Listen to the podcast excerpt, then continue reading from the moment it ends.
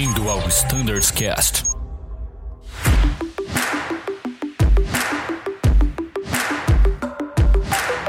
Fala pessoal que está ligado no Standards Cast, bem-vindos a esse episódio com o ATR falando sobre grandes novidades da frota. Vamos falar sobre o VNAV, Reactive Wind Shear e também abordaremos algumas atualizações e novidades aí que estão chegando para o ATR.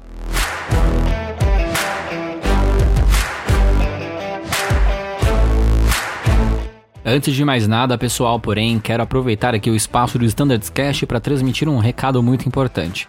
Desde ontem, dia 14 de março de 2022, a Azul Linhas Aéreas adota como forma padrão de apresentação a apresentação por geolocalização direto no gate. Todo mundo já deve estar sabendo da novidade, mas aqui eu queria rapidamente esclarecer algumas dúvidas que surgiram e também de novo abrir aqui um canal de comunicação para vocês enviarem suas críticas, dúvidas e sugestões. Então vamos lá. Primeira coisa, pessoal, é fundamental que o aplicativo Minha Azul esteja instalado e atualizado. Muitos dispositivos são configurados, né, e podem fazer ah, com que as atualizações não cheguem instantaneamente para vocês. O usuário pode decidir por não atualizar o seu celular todo dia, por exemplo. Então, qual é a primeira dica de ouro para vocês usarem a geolocalização? Garantam que o aplicativo Minha Azul está atualizado. Para isso, se você não configurou nada e não sabe configurar é, a frequência de atualização, não tem problema. Vai até a loja onde você baixou o Minha Azul, procure por Minha Azul e veja se lá, quando você encontrar o aplicativo, vai aparecer algum botão para atualizar ou se vai aparecer direto o botão para abrir o aplicativo. Se aparecer para abrir, já está atualizado. Se tiver alguma opção para atualizar, clique em atualizar e atualize imediatamente seu aplicativo.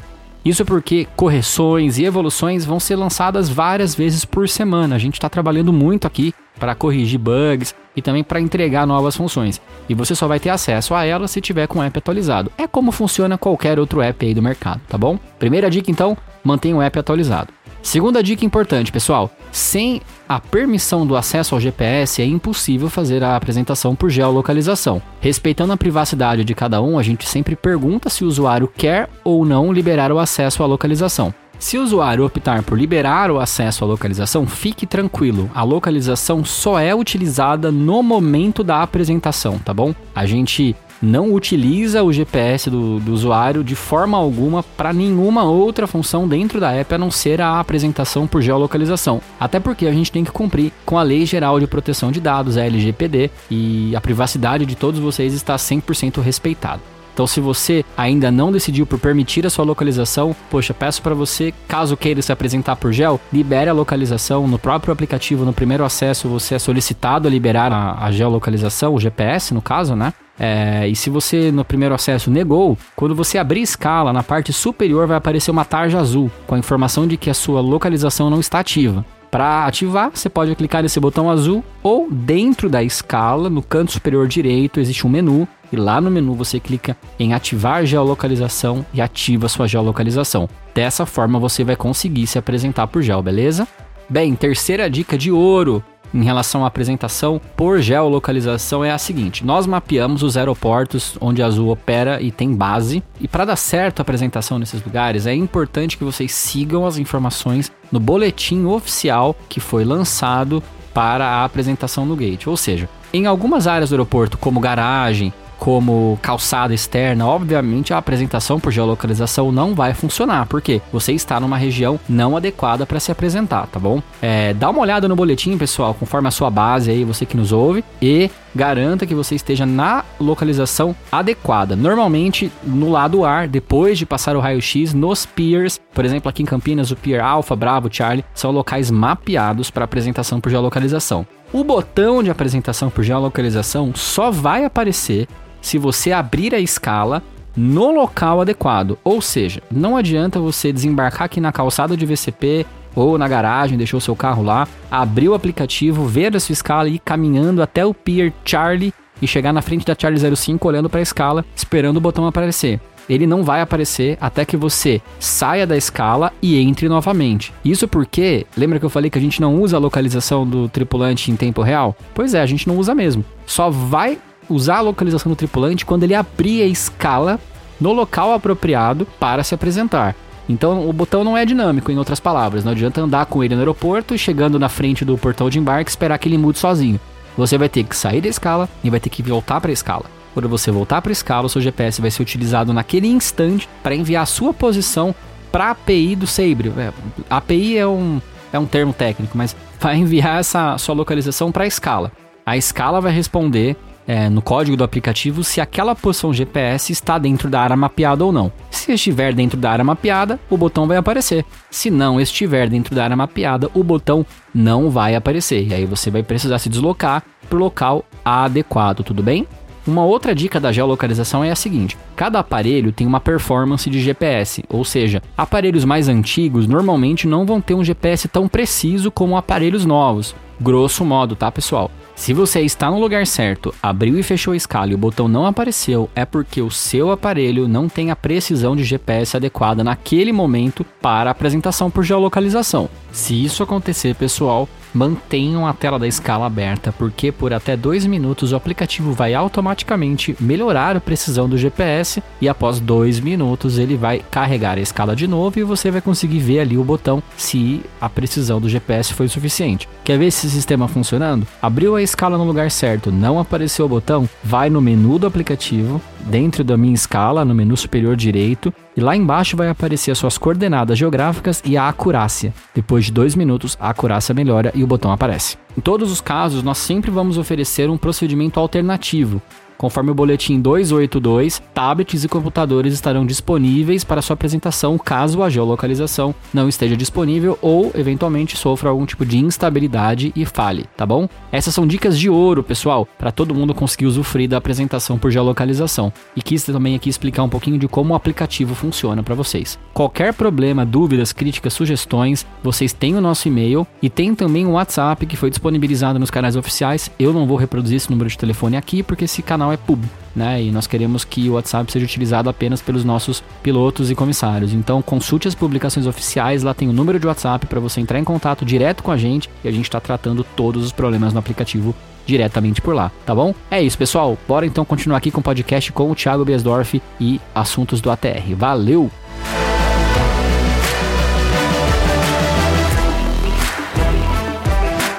Cara, direto ao ponto, vamos falar sobre Venave.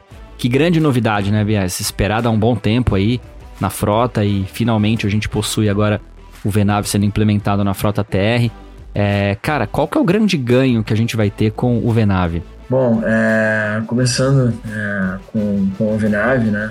Primeiro que o recurso vem para trazer é, a otimização da nossa operação, trazer em primeiro lugar, né, o nosso primeiro princípio, a segurança e o maior ganho é principalmente na otimização dos perfis de descida e aproximação, né? Utilizando é, o VNAV Path, então a gente realizando a descida é, através de uma rampa eletrônica, né, programada pelo FMS e também realizando as aproximações utilizando o modo VFP e em breve também é, realizando Bar of Neve, que ainda a gente não tem a certificação, mas em breve é, essa certificação vai vir trazendo ainda mais ganhos, né, utilizando o recurso da melhor maneira possível.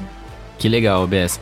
Cara, a gente fez um vídeo, né? Produzimos juntos, acho que foi com o Bruno e com o Lemi, ah, sobre essa função. E o vídeo a gente procurou ser bem informal e, e explicar bastante ali as funções, demonstrar e tudo mais.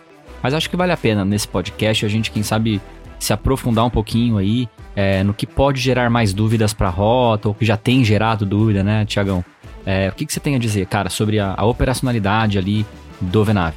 Cara, exatamente. A gente fez a implementação através é, do vídeo e também do, do boletim 291, né, onde ainda as atualizações do SOP ainda é, é, vão ser, é, ser implementadas. E a operação do Vineve, uh, ela é uma operação simples, requer uh, alguns cuidados, né, como toda a, a novidade, né. Basicamente, o modo pode ser usado tanto na, no, no, perfil de subida, no perfil de descida e aproximação, como eu já falei, Uh, ah, Para subida, a gente tem somente um modo disponível no Vineve, que é o Vineve IAS. Tá? Esse modo ele é bem simples. Ele segue praticamente a mesma lógica do modo IAS que a gente tem na nossa frota, tá? ou seja, ele vai realizar a subida uh, garantindo a velocidade selecionada ou através uh, do FMS ou através da velocidade manual selecionada no Speed Selector. E a diferença, a principal diferença em relação ao IAS, entre o IAS e o VNEV IAS, é que o Vinev IAS vai cumprir as restrições. Cara, é bem legal você falar disso, porque é, nas outras frotas, né, quem aí eventualmente foi levado no ATR e, e voou outras aeronaves, né, enfim, ou que teve alguma experiência anterior, estava bem acostumado com esse modo de subida que prioriza a velocidade, né? Cada avião vai chamar de um jeito, vocês chamam aí no ATR de VNAV e AS, mas é o modo assim, mais instintivamente lógico para subir, né? Na subida a gente sempre, qualquer avião, a gente vai manter a velocidade. A razão de subida vai ser a remanescente, vai ser a correspondente àquela velocidade, né? E a gente consegue ali é, manipular a velocidade para obter razões de subida maior ou menor, certo, Thiago? Então, se eu preciso eventualmente ali é, uma razão de subida maior, eu posso manipular minha velocidade talvez um pouco para baixo. Se eu quiser é, próximo do meu nivelamento, é, uma razão de subida um pouco menor, eu posso acelerar um pouco a minha velocidade, lógico, respeitando as restrições de carta de subida, espaço aéreo. Exatamente, Mas tem margem, né, para o aviador, né? Apesar de ser um, uma função ligada ao automatismo do avião, ao VNAV, o aviador continua responsável ali por gerenciar essa rampa, só que com a, a velocidade é, como o fator principal de alteração da rampa. Exatamente. Ah, então, é, o VNAV IAS, a novidade é, em relação ao IAS é que ele vai cumprir as restrições é, selecionadas na, no nosso, é, na nossa saída, né? seja já pré-selecionadas pela própria saída ou selecionadas pelo próprio é, aviador através do FMS. Essa é a grande diferença. Né?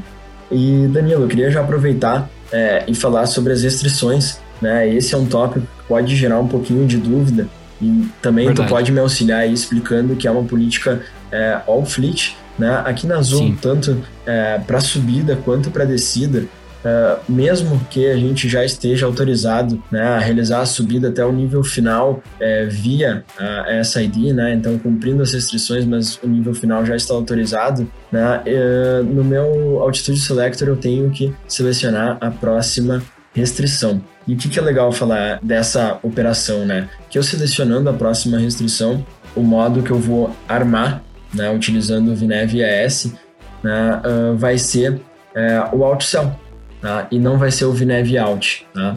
O modo VNAV Out, que é a, o, a captura da restrição através do VNAV, tá? Ele só é armado se eu selecionar meu nível final.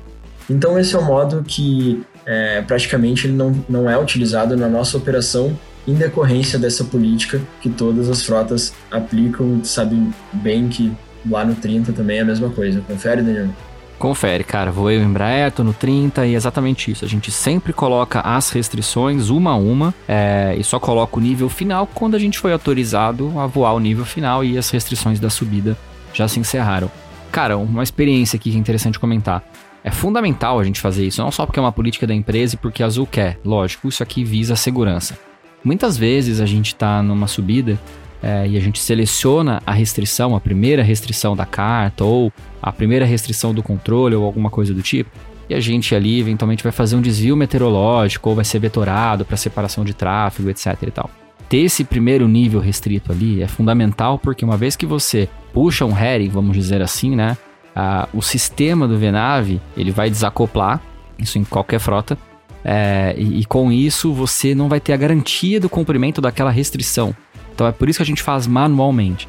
Porque a gente quer garantir que aquela restrição será cumprida tanto no modo VNAV quanto no modo uh, manual de subida. Fez sentido, BS? Exatamente. É isso aí, né? Então, também reforço que essa política da, das restrições ela é aplicável tanto é, no perfil de subida quanto ao inverso também, como a gente realizar a nossa descida também da mesma forma a gente segue essa política. E outra dúvida que surge quando a gente fala desse assunto restrições, Danilo, é quando que eu posso liberar a próxima altitude? Ah, quando eu estiver próximo ao ponto da restrição, né, e a restrição estiver garantida que eu vou estar cumprindo ela, e daí sim eu libero a próxima altitude. Ah, então é essa política que a gente, é, esse esclarecimento que eu venho divulgando também. É isso aí. Cara, não é call-out, mas no Embraer, no 30 a gente costuma, não é call-out, vou repetir mais uma vez, não é call-out. Mas a gente costuma dizer, cara, tá garantido aqui, próxima restrição é tal. O que, que é o garantido? Poxa, eu tô a uma distância daquele fixo. Eu tenho uma razão de subida ou descida que, cara, visivelmente eu estou cumprindo a restrição. Estou bem próximo do fixo e tenho uma razão de subida ou descida que garanto o cumprimento da restrição. Posso liberar a próxima janela, tá? É, isso é algo que tá meio que no sangue, né? pessoal da Terra aí que nunca voou ver nave antes, talvez, é, vai ter um período de adaptação, mas, cara, isso aí vai entrar no sangue, vai ser natural. Pô, garantido, próxima restrição. E se a pessoa tiver nivelada, Tiagão? Nivelei por, um, por algum motivo, assim, antes, né, do ponto, de, enfim, na subida ou na descida. Quando que eu posso jogar essa próxima restrição na altitude window? Bom, então, é, estando nivelado, eu vou estar no modo outcell.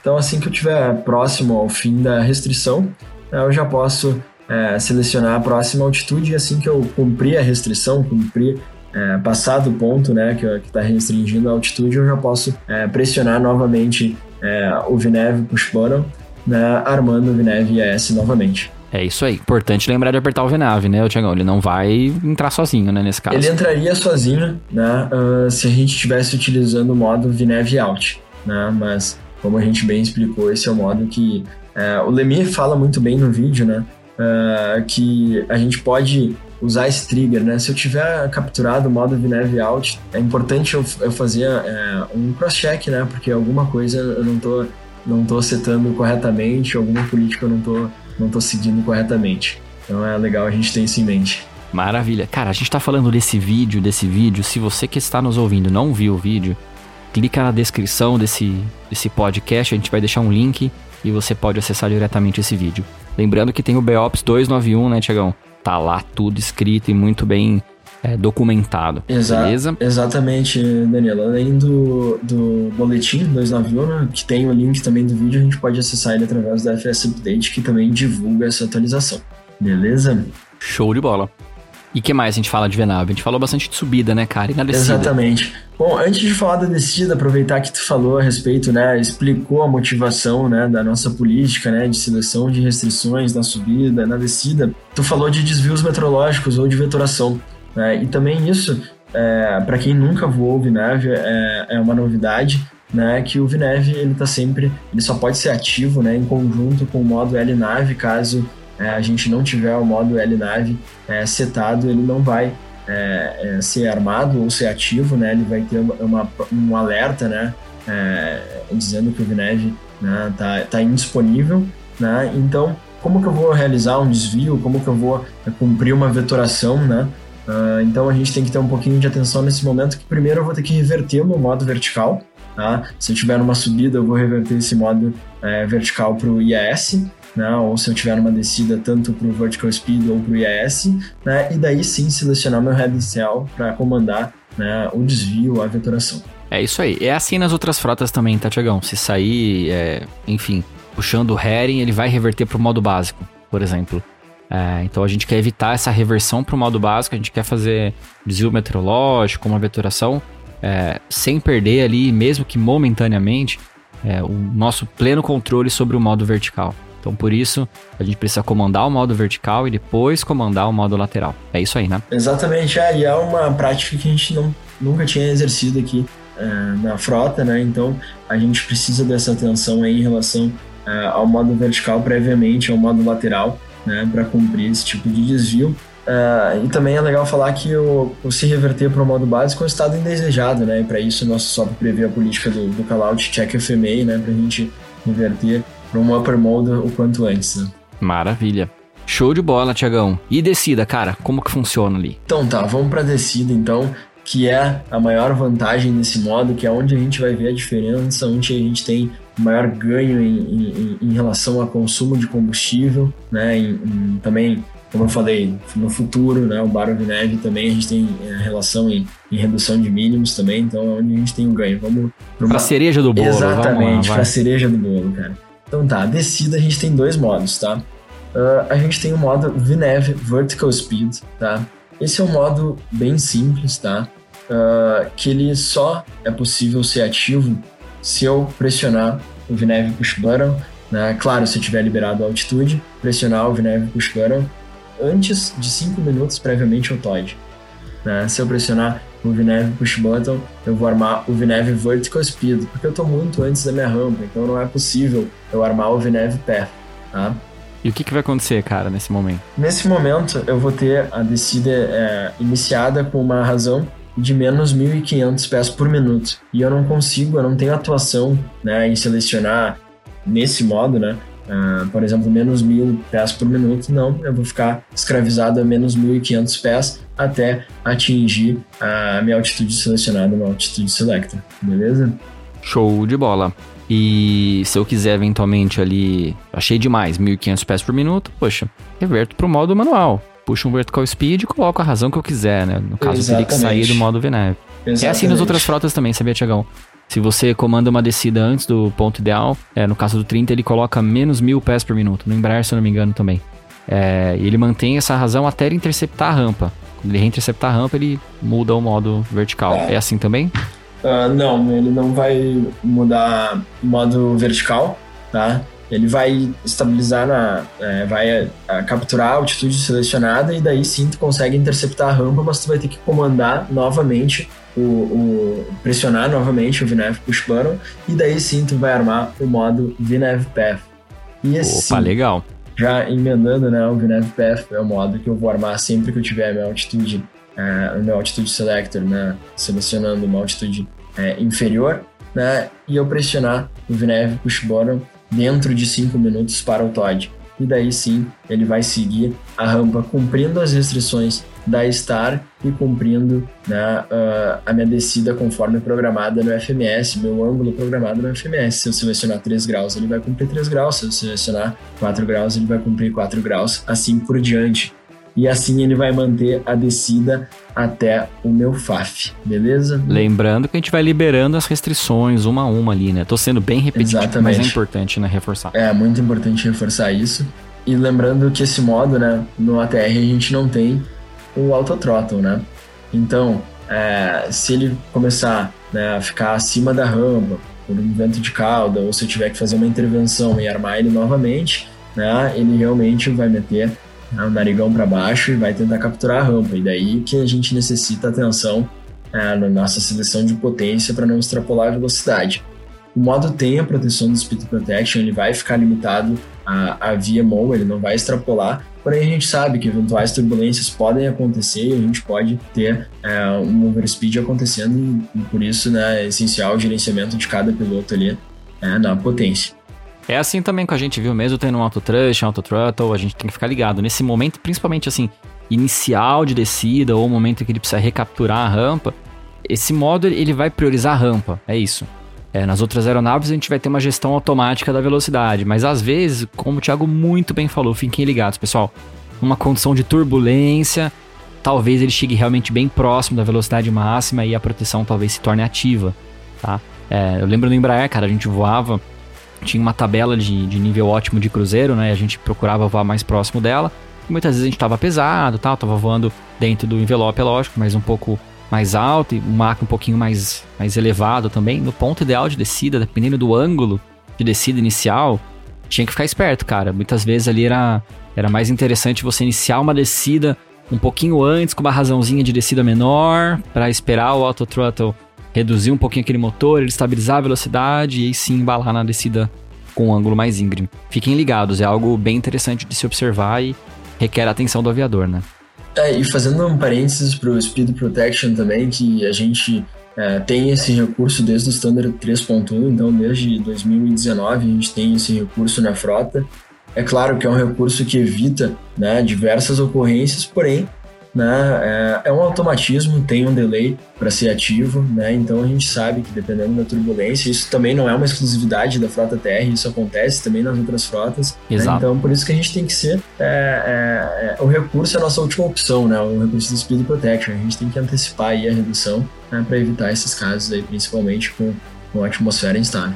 É, posso falar real, na prática, o, o aviador, nós, é, continuamos responsáveis pela rampa de descida. O VNAV é uma, uma função maravilhosa, a gente utiliza absolutamente todos os voos, no 30, no Embraer, mas lembre-se que nós continuamos no comando e quem comanda a descida e quem gerencia essa rampa somos nós. Então, eventualmente, numa condição dessa que a gente descreveu aqui, turbulência, não sei o que, um ângulo um pouco mais íngreme, não se esqueça de que a gente continua no comando ali. Talvez o modo manual seja o mais indicado para contornar e evitar a ativação de uma proteção, né, Tiagão? Exatamente, Danilo. E é muito importante, antes, de falar da nossa aproximação, também queria é, reforçar que os outros modos continuam ativos, continuam disponíveis e são mais opções para a gente utilizar para gerenciar nossa descida. É claro né, que o, o, o VNAV Path uh, deve se, ser é, priorizado né, a fim de otimizar consumo, é, é, é um ganho também é, em termos de segurança, porém a gente sabe é, como é dinâmico o nosso ambiente, principalmente descidas em, em terminais é, movimentadas, é, em dias de atmosfera instável, né? E, e, como tu bem falou, cara, é o aviador que está responsável, né? E, e, tem os demais modos também para a gente gerenciar esse perfil e a gente realizar ele da melhor maneira possível.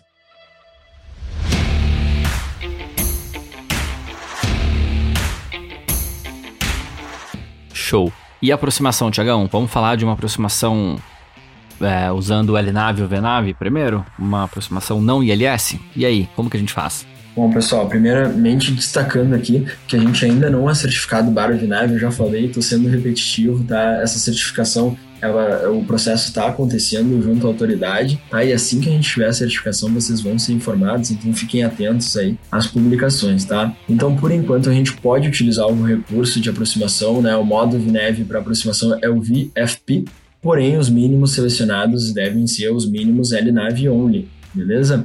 Uh, Show. Quem voou 20 logo no início da implementação aqui sabe que o 20 operou uh, por um período dessa maneira até ter a certificação Baravinev e a gente está na mesma condição atualmente, né, na data uh, dia 10 de março aqui que a gente está gravando o podcast, tá? Então fiquem atentos aí quando a gente tiver essa certificação. Mas beleza, então, vamos para a operação. Vou realizar um procedimento RNP utilizando LNAV e o modo VFP. Pessoal, assim que a gente estiver com o procedimento autorizado, né, então, procedimento autorizado, no início do procedimento, né, a gente vai uh, armar uh, o nosso modo VFP. Como é que eu vou armar ele? Uh, selecionando o botão Approach, tá bom? Então eu vou pressionar é, o botão Approach e o modo VFP vai ser armado, né? Então ele vai é, ser indicado no nosso FMA né? Uh, com, a, com a cor azul. Né? E esse modo só vai ser ativo duas milhas antes do FAF. Então, duas milhas antes do FAF, tá? ele vai ser ativo. Né? E daí, então, eu vou realizar a aproximação na condição de LNAV e VFP né? até a nossa MDA, beleza?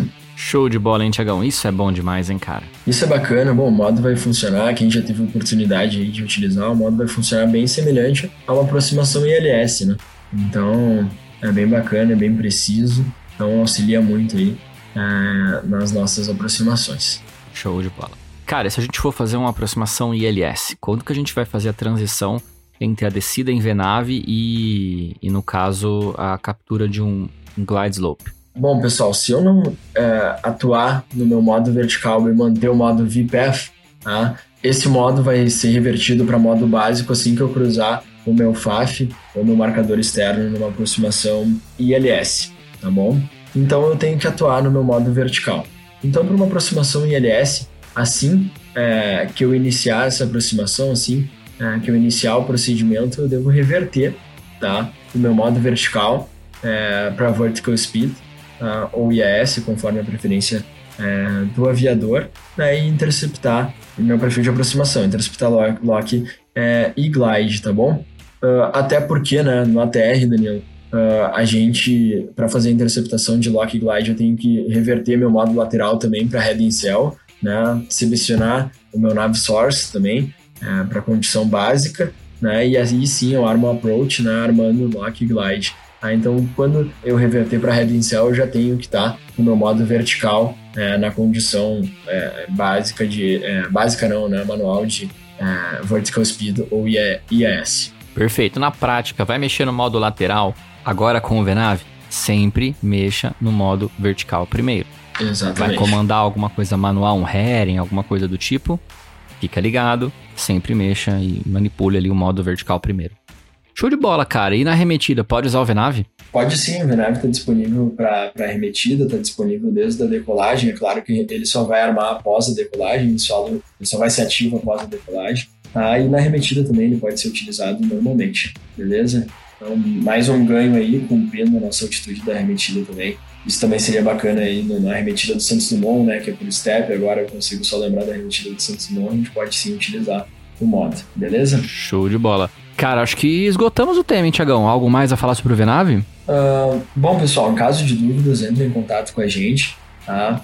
Uh, o SOP está passando por uma atualização, em breve é, eu comento um pouquinho mais sobre essa atualização, né, trazendo todas essas alterações. Por enquanto, né, fiquem ligados no boletim 291, que traz todas essas informações que a gente falou. Uh, novamente, reforçar o vídeo que vai estar disponível através desse podcast, através do boletim ou do FS Update também, beleza?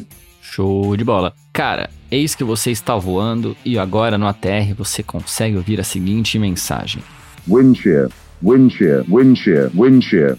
E aí, que novidade legal, hein, Tiagão? Agora então temos o sistema de Reactive Wind Shear na frota TR. Cara, fala mais sobre isso pra gente. Exatamente, as novas aeronaves, né, que chegaram, têm o recurso, né, agora elas contam, né, com o sistema P3CAS ao invés do P2CAS. É um sistema um pouco mais avançado também, utilizado é, na frota Airbus, o T3CAS. Né, e esse sistema traz a opção do, da React Shear, né, opcional qual a Azul fez a aquisição, que traz um grande ganho aí em segurança para nossa operação. E já vou sair falando, tá bom, Daniel? Bora! O, o sistema, né, ele opera com, com dois uh, é, modos, né, de alerta. Ele opera com alertas caution ou warning. Os dois alertas, né, são disponibilizados tanto é, é, através de alertas visuais, né, no nosso PFD, e através de alertas aurais, né? O alerta caution ele vai ter, como passou a vinheta ali, o wind shear uma única vez, né? E o alerta warning ele vai ficar repetindo o wind shear, wind shear, wind shear, até é, ele não detectar mais é, o fenômeno, né? Até é, esse fenômeno não está sendo identificado pelo sistema, tá bom? E operacionalmente, Danilo, o que, que é legal falar? Atualmente a gente só tem três aeronaves com o Reactive Wind Shear, tá bom? Então, o nosso meio primário para identificar o fenômeno né, não é o alerta, e sim é, a, os dados de voo. Né? Então, é, o alerta é um adicional. Né? É claro, se eu tiver o alerta, eu vou ter que atuar. Né? O alerta warning, a manobra evasiva é mandatória. Tá?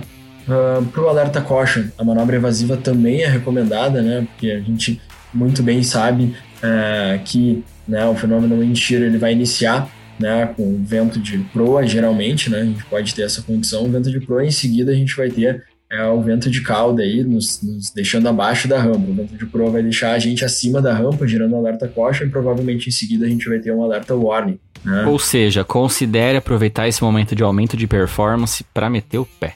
Exatamente. Bom, mas do alerta caution, né, se o aviador julgar a ação mais segura, manter a aproximação estabilizada, ele pode prosseguir em condições visuais, tá bom?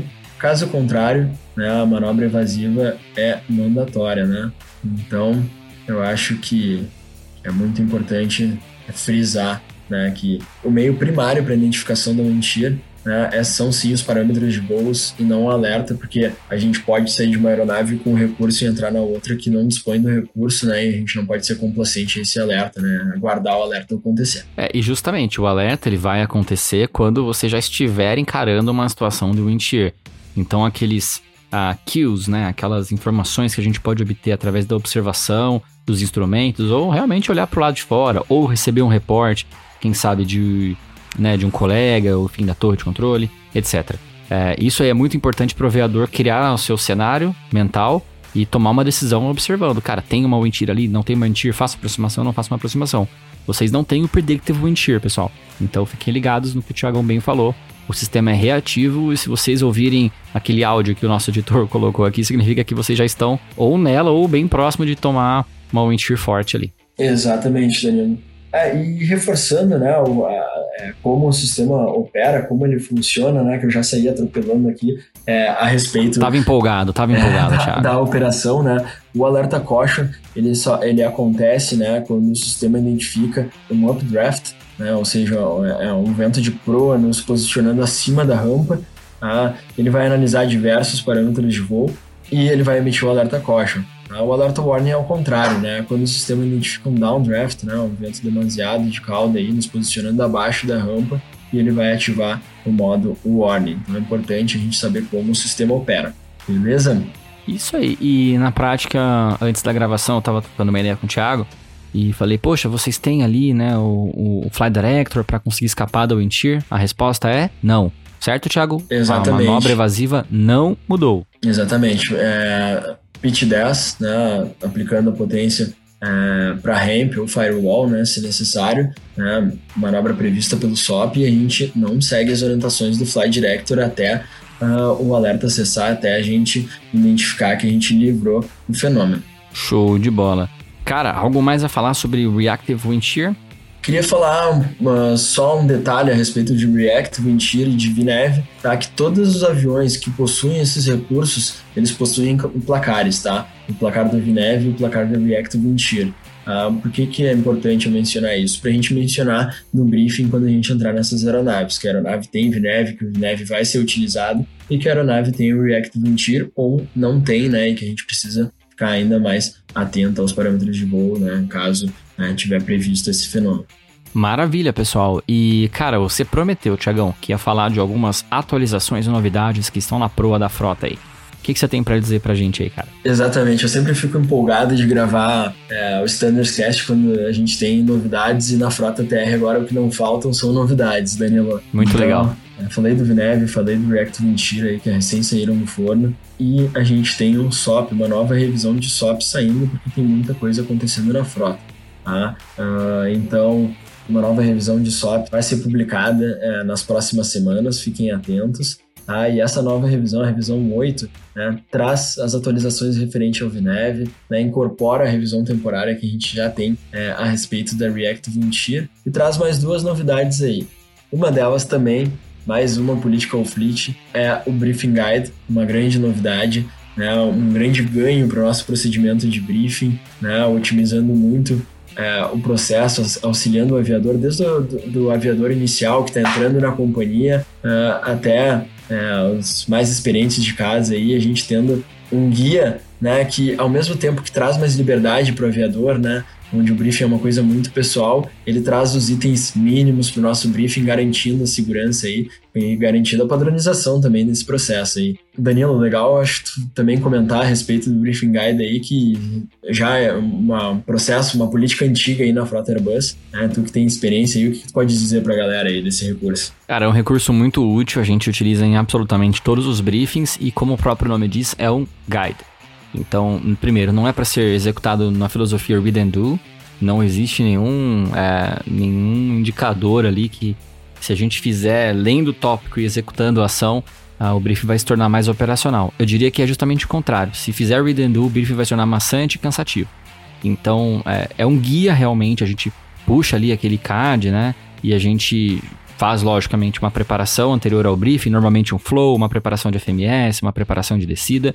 E aí sim, a gente executa esse briefing seguindo aqueles tópicos para a gente realmente não se esquecer de nenhum item. É, muitas vezes ajuda a gente a conduzir o briefing de uma forma lógica, porque ele tem uma sequência cronológica e lógica por trás de cada um dos itens. E, e algo assim bem útil, bem útil mesmo. Ajuda bastante.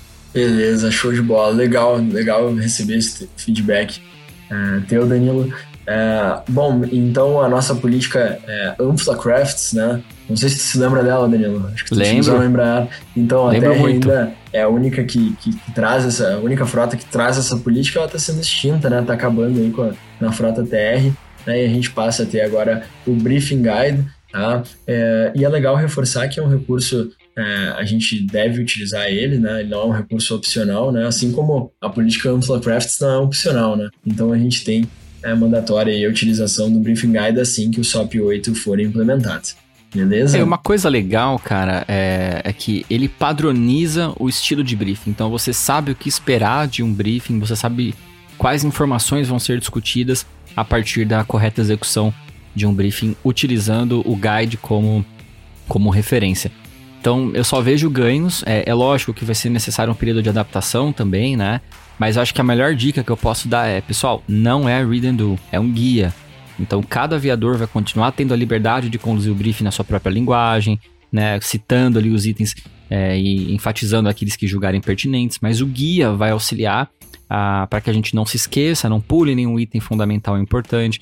Ele também tem um negócio bem legal, ele aumenta a interação entre os dois, cara, entre os dois pilotos. Os dois normalmente vão, vão olhar para o guia e, e vão tá juntos ali naquele, naquele processo de uma conversa. O briefing é uma conversa, né, Tiago? Um bate-papo entre aviadores, é um acordo, é um combinado, e os dois estão combinando o que vai acontecer daqui a pouco, seja na decolagem, seja na aproximação e pouso. Então, os dois estando observando ali o, o guide juntos, vai com certeza aumentar a consciência estacional da dupla. Vai ser conduzido de uma forma muito mais lógica e cronológica. Exatamente, é esse o objetivo da política e eu também gosto de falar isso, que é muito legal. O aviador, ao mesmo tempo que ele tem os itens mínimos para cumprir, ele também tem mais liberdade, né? Uh, tu falou da questão do menu, eu também, é, particularmente, eu não gosto, porém, se o aviador optar, ele pode realizar dessa maneira. Também ele não precisa necessariamente seguir a ordem do guia, porém, claro, ele vai ter que cumprir todos os itens e o colega dele vai estar esperando aquilo, que ele cumpra aqueles itens. Então, ele traz mais liberdade e mais segurança também ao mesmo tempo para a nossa operação. E vai ter vídeo, né, Tiagão? E vai ter vídeo, pessoal. Assim que o SOP 8 for publicado, né, tem um vídeo também uh, esclarecendo todas as dúvidas e também com dois exemplos práticos aí uh, de dois briefings sendo realizados aí para também a gente conseguir visualizar a execução, né, a operação uh, utilizando o guia. Né, então vai ser bem bacana aí. Em breve está sendo publicado aí nas próximas semanas. Show de bola. Que Beleza? mais, Chegão?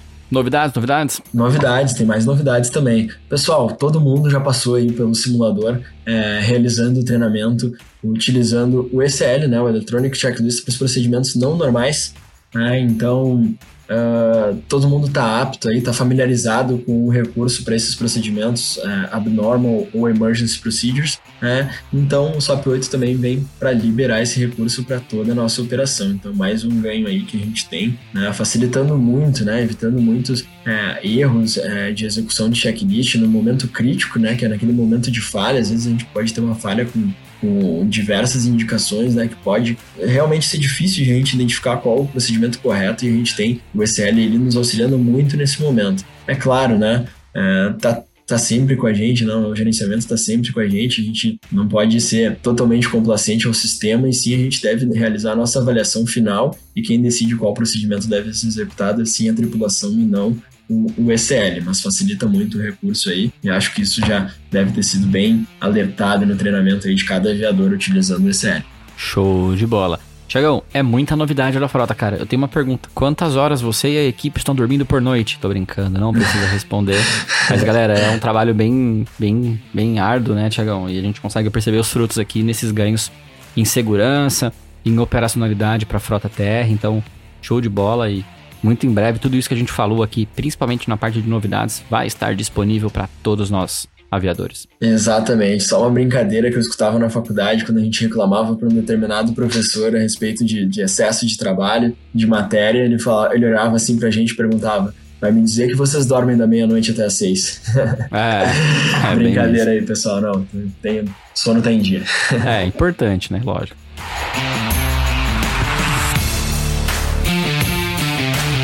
Enfim, pessoal, a gente chega aqui ao final dessa gravação.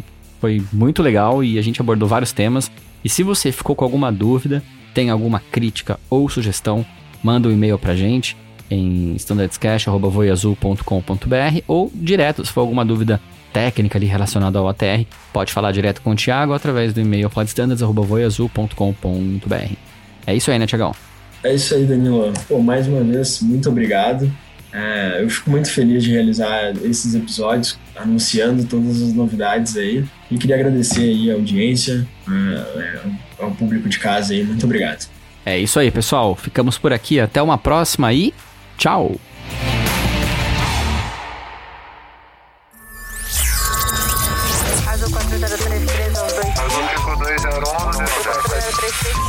Você ouviu ao Standards Cast.